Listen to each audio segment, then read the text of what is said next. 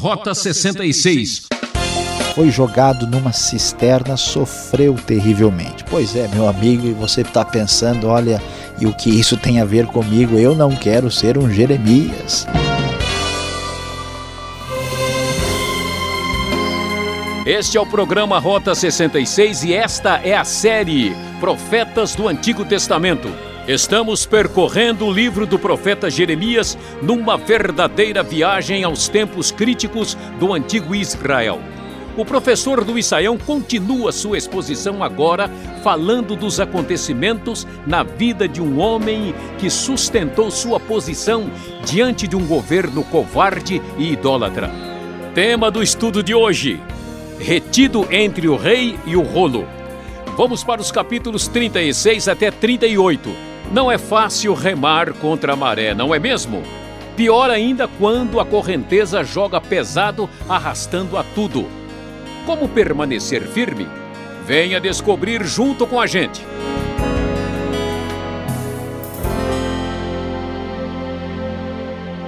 É, Jeremias agora vai encontrar momentos difíceis na sua vida. A palavra de Deus, logo no primeiro texto do capítulo 36, nos informa que no quarto ano do reinado de Jeoaquim, filho de Josias, rei de Judá, o Senhor dirigiu esta palavra a Jeremias: Pegue um rolo e escreva nele todas as palavras que lhe falei a respeito de Israel e de Judá e de todas as outras nações, desde que comecei a falar a você. Nós estamos aqui no ano 605, quarto ano do reinado de Jeoaquim, quando as coisas começam a complicar para Judá e é um ano de muito sofrimento e luta para o profeta Jeremias, pois Deus lhe dá a ordem que as suas palavras fossem registradas. E como você bem conhece, o nosso querido ouvinte, sabe que na antiguidade não havia papel como nós temos hoje, havia uma espécie de manuscrito que era preservado em forma de rolo, geralmente é feito de couro de cabra ou de carneiro, é o que é chamado posteriormente de pergaminho. Então, a ordem de Deus foi que esse rolo fosse escrito. Às vezes, o rolo poderia ser feito de papiro que vinha do Egito. E este uh, esta ordem de Deus é seguida, Jeremias mandou chamar Baruque, filho de Nerias, diz o verso 4, para que escrevesse no rolo. Ele estava impedido de ir no templo, ele diz no verso 5: Estou preso, não posso ir ao templo do Senhor, e pediu que o seu secretário Baruque, que era a pessoa inclusive que fazia a, a escrita propriamente dita, Jeremias ditava e Baruque escrevia, porque era esta a sua função, e ele ordena que Baruque vá ao templo no dia do jejum e que ele lesse as palavras do Senhor que ele havia escrito. E assim ele fez, conforme a ordem do Senhor, e as palavras falavam da invasão dos babilônicos. O texto do verso 10 nos fala que Baruque leu a todo o povo as palavras de Jeremias escritas no rolo. Ele as leu no templo do Senhor, da sala de Gemarias, filho do secretário Safã. A sala ficava no pátio superior, na porta do a porta nova do templo. Como nós vamos poder pensar e antecipar, olha, essa leitura do rolo vai dar rolo. Ele está entre o rei e o rolo. A coisa certamente se complicará. Baruch leu o conteúdo do que estava escrito. Quando ouviram todas aquelas palavras, entreolharam-se com medo e disseram a Baruque: é absolutamente necessário que relatemos ao rei todas essas palavras. E então eles perguntaram se aquilo tinha autoria de Jeremias. Baruque confirmou. Os líderes então lhe disseram: vai esconder-se com Jeremias e que ninguém saiba onde vocês estão. E assim deixaram o rolo na sala de Elisama, que era o secretário-geral. O rei mandou que esse rolo fosse ah, trazido e o texto vai nos explicar os detalhes posteriores. O rei estava sentado em seu apartamento de inverno na ocasião, perto de um braseiro aceso. Então nós podemos aqui ter uma ideia que deve ser ah, é o inverno do ano 605 a.C. e inverno no hemisfério norte, portanto, aí ah, no final do ano. Assim que Geudi terminava de ler três ou quatro colunas, o rei as cortava com uma faca de escrivão e as atirava no braseiro, até que o rolo inteiro foi queimado no braseiro. O rei e todos os seus conselheiros que ouviram todas aquelas palavras não ficaram alarmados nem rasgaram as suas roupas, levantando-se. E eles, então, ah, o texto diz que ah, eles tentaram prender Baruque e Jeremias, mas o Senhor os tinha escondido, livrando-os neste momento. E diante de tal atitude de ousadia e atrevimento ah, do rei Jeoaquim queimando aquele rolo, Deus deu a ordem a Jeremias para que tudo fosse repetido novamente. Ele deveria chamar Baruque, escrever tudo de novo, e que por causa disso Joaquim não teria mais nenhum descendente para sentar-se no trono de Davi. E tudo foi escrito novamente, as palavras do profeta Jeremias. Pois é, se nós talvez pensássemos que as coisas estavam mais ou menos tranquilas, que nada, a coisa voltou-se a complicar. Agora nós estamos já fora da história do rolo, mas vai haver rolo agora é com outro rei, pobre Jeremias, entre o rei e o rolo. Agora, já na época de Zedequias, depois do ano 597, lembre-se que agora estamos aí cerca de oito, nove anos depois. Zedequias foi designado rei por Nabucodonosor, rei da Babilônia. Babilônia conquistou, já domina a região de Judá e Zedequias é um rei que está subordinado ao poderio babilônico. Já não era o caso de Joaquim, que era rei de fato quando os babilônios chegaram. E ele reinou em lugar de Joaquim, filho de Joaquim, portanto é o terceiro Joaquim, tem um reinado muito breve, muito rápido. E eles não deram atenção à palavra do Senhor, rejeitaram completamente. E o texto nos fala que eles pediram que Jeremias orasse pelo povo. E nessa mesma ocasião, acontece que o exército do Faraó saiu do Egito ah, e os babilônios estavam cercando Jerusalém. Os, os egípcios eram um povo que poderiam, de alguma forma, ameaçar o poderio babilônico. Diante dessa situação, o texto vai nos dizer que o Senhor disse a seguinte palavra a Jeremias: Digam ao rei de Judá que os mandou para consultar meu exército do faraó que saiu do Egito para vir ajudá-los, retornará à sua própria terra. Os babilônios voltarão e atacarão esta cidade, e eles a conquistarão e a destruirão a fogo. Assim diz o Senhor: não se engane a si mesmo, dizendo os babilônios certamente vão embora, porque eles não vão parecia que de alguma forma a palavra de Deus não iria se cumprir, porque a presença dos egípcios talvez levasse os babilônios para longe de Judá. Mas diante dessa circunstância, nada disso se confirmaria, a palavra de Deus permaneceria. Mas por causa da palavra de Jeremias, o texto nos diz que ele foi rejeitado pelo rei e sofreu por causa disso. Quando ele chegou à porta de Benjamim, o capitão da guarda, um homem chamado Gerias, o prendeu e disse: Você está desertando para o lado dos babilônios, entendendo que Jeremias estava apoiando os invasores. Jeremias, naturalmente, negou. Eles ficaram furiosos, espancaram, prenderam na casa do secretário Jonatas, ah, que tinham transformado numa prisão.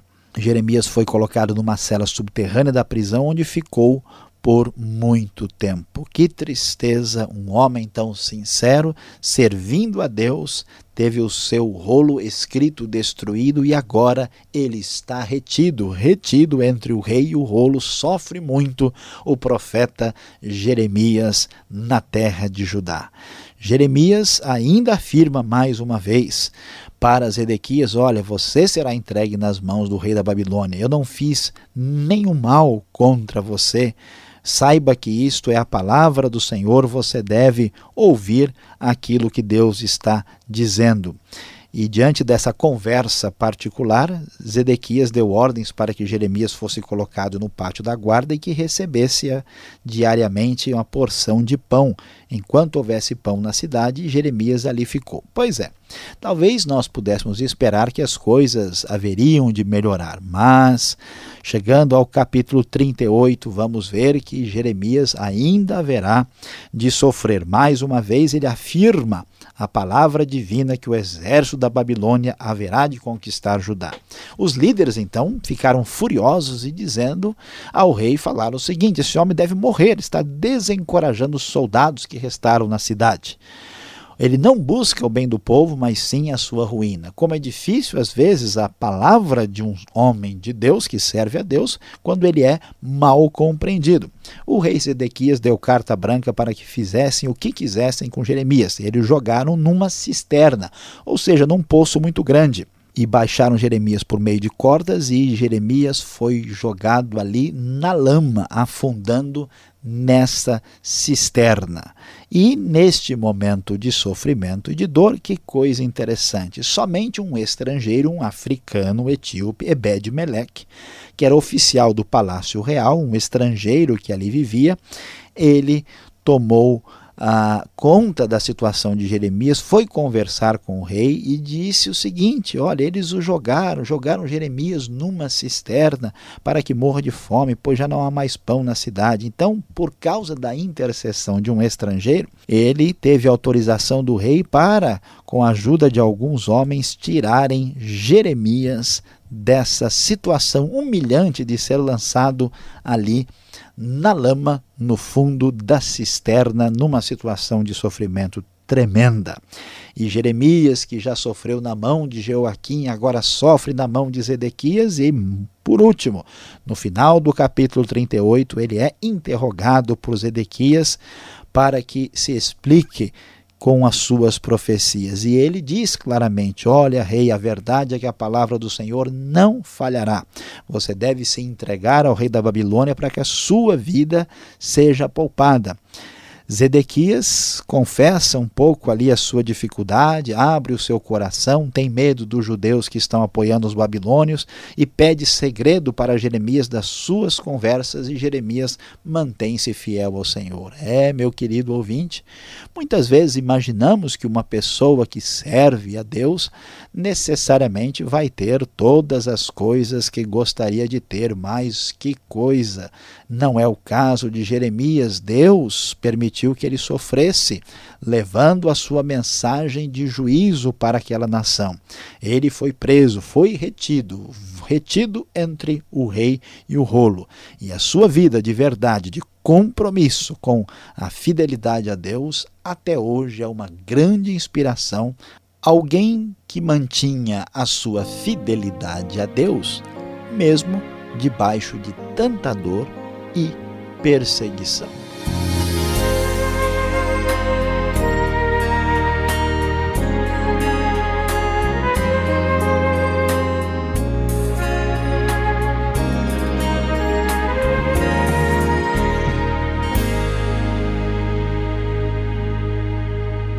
Este é o programa Rota 66, o caminho para entender o ensino teológico dos 66 livros da Bíblia. Esta é a série Profetas do Antigo Testamento, livro de Jeremias. Tema de hoje: Retido entre o rei e o rolo. Rota 66 tem produção e apresentação de Luiz Saião e Alberto Veríssimo. Na locução, Beltrão, numa realização transmundial. Caixa Postal 18.113, CEP 04626-970 São Paulo, capital. Tire suas dúvidas e acompanhe agora as respostas.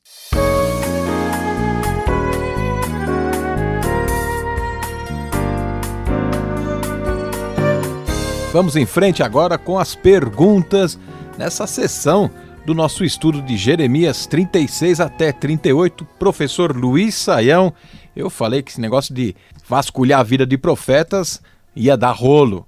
Que rolo é esse aqui? Temos acesso, talvez, a algum rolo queimado, perdido? Como é que a gente pode entender esta situação? Pastor Alberto, de fato a história é surpreendente, né? O que, que acontece aqui? Jeremias, ah, nós temos os detalhes aqui, né? Ele usa o Baruch, que é o seu secretário, naquele tempo já tinha isso, ninguém tinha um computador nem um processador de texto, né?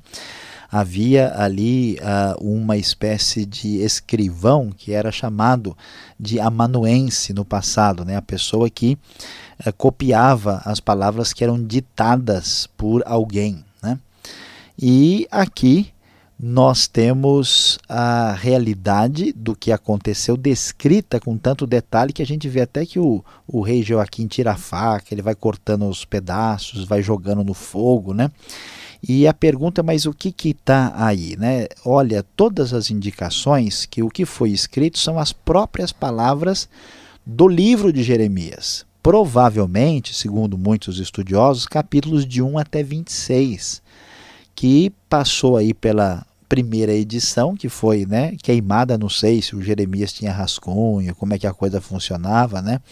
A Bíblia não dá nenhum detalhe se esse texto aí era uma, uma segunda cópia, se havia algum esquema, ou se ele e o Baruch eram muito bons de memória, mas a questão é que tudo foi escrito de novo nesse conteúdo, esse conteúdo, né, que era o próprio livro de Jeremias, pelo menos a primeira parte. Foi isso que passou pelo incêndio. Veja, a palavra de Deus né, foi incendiada já nos tempos dos profetas antigos. Isso que é censura, hein, professor? Agora, essa liberdade de imprensa ou liberdade profética aqui, por que os líderes de Judá odiavam tanto a Jeremias? O que ele fez de tão grave assim que ninguém podia ver Jeremias de perto. Olha, pastor Alberto, o que acontece aqui, em primeiro lugar, a gente não pode eh, deixar de lado a realidade que esse pessoal não ouve a palavra de Deus, não quer eh, saber de nada daquilo que Deus está apresentando pelo profeta, eles estão comprometidos ah, com outras coisas. Mas tem um outro fator que precisa ser entendido aqui para a gente compreender a história.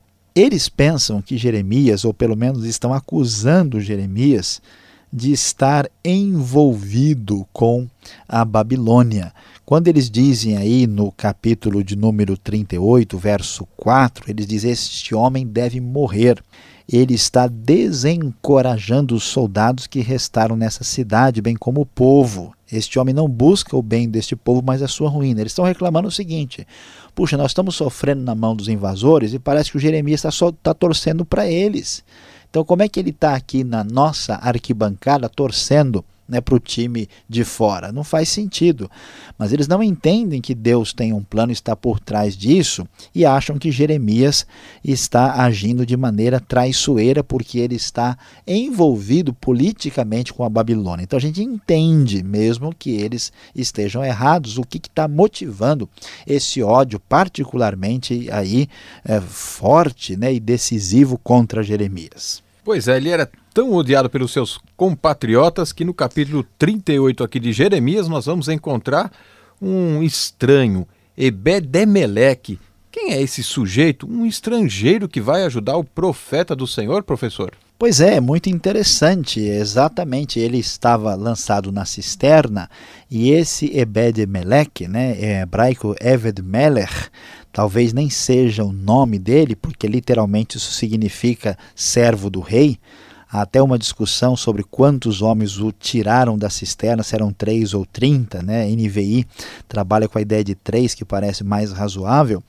Ah, este homem, que era um africano vindo da Etiópia, é, portanto, aí nós temos na realidade né, do Brasil e da América tantos descendentes de africanos, eh, muitos tão nobres quanto Ebed Meleque, que aqui foi um estrangeiro. O texto é irônico, né? um estrangeiro e africano foi ele que se preocupou com Jeremias, mostrando que de Judá, dos seus próprios irmãos de sangue, assim ninguém se importou. Ele fez questão, o Ebed Meleque, de ir atrás do rei, fazer todo o esforço, ir lá e tirar a Jeremias dessa situação. Inclusive, quando ele tira, ele diz, né, põe esses trapos e roupas velhas debaixo dos braços para servir de almofada para as cordas, até o, o detalhe do cuidado, né? E assim, é, este a, homem estrangeiro, né, é que é a fonte de bênção na vida de Jeremias. Agora, Jeremias, de tudo que ele já passou, enfrentou, não tinha mais nada a perder, né?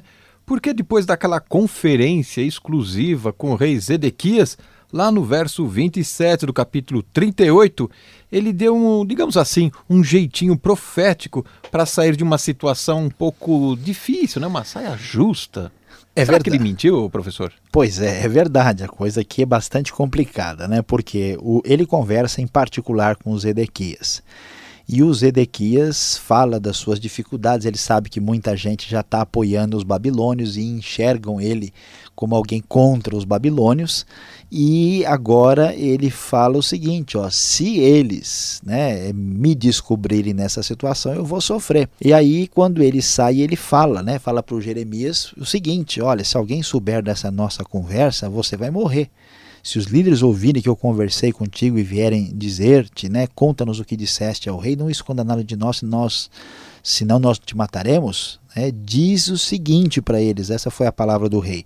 Fui suplicar ao rei que não me mandasse de volta à casa de Jonas para ali morrer. E aí o Jeremias diz o texto que ele lhes disse tudo o que o rei tinha ordenado que dissesse. Então, como é que a gente vai discutir? Será que Jeremias mentiu? Bom, não sei. Pode até ser que Jeremias tivesse falado em algum momento sobre retornar à casa de Jonatas lá. O rei pediu que ele não contasse o assunto principal. Agora, mesmo que Jeremias tenha mentido para salvar a vida, o que é absolutamente compreensível, porque Jeremias é humano, e quando a Bíblia conta o que alguém fez, isso não é normativo, é descritivo, como aconteceu com Moisés, com Abraão, com os homens falhos da Bíblia, isso não é norma para ninguém. E a outra questão é uma situação difícil, né? mesmo que alguém cometa ah, um erro, a gente às vezes tem que olhar a coisa numa situação mais complicada. Às vezes a pessoa até é, tem que tomar uma posição mais difícil, não para fazer o mal, mas para evitar o mal mais terrível numa situação.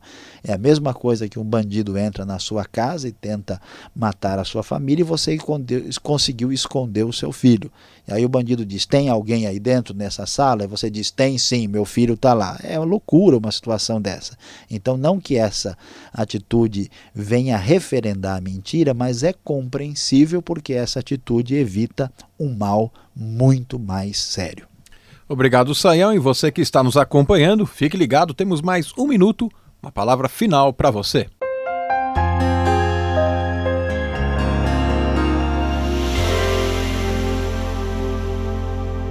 Hoje, no Rota 66, estudamos Jeremias capítulos de 36 a 38. E o tema do nosso estudo foi Retido entre o rei e o rolo. Ah, sim, que dificuldade! que sofrimento de Jeremias, que mandou escrever a palavra de Deus, cujo rolo foi queimado pelo rei que o perseguia e o rejeitava. Jeremias, o homem sério, servo de Deus, foi parar na prisão, foi jogado numa cisterna, sofreu terrivelmente. Pois é, meu amigo, e você está pensando, olha, e o que isso tem a ver comigo? Eu não quero ser um Jeremias. É verdade, mas preste bem atenção, porque aqui vai uma palavra importante para a nossa vida e para o nosso coração. A verdade é que dor e aflição, às vezes, atingem temporariamente aquele que é sincero de coração. E assim fechamos mais um programa Rota 66. Obrigado pela sua audiência. Contamos com você no próximo encontro aqui, nesta emissora e neste mesmo horário, para a sequência deste estudo. Participe pelo site transmundial.com.br e mande sua opinião para rota66@transmundial.com.br. Um abraço e até lá.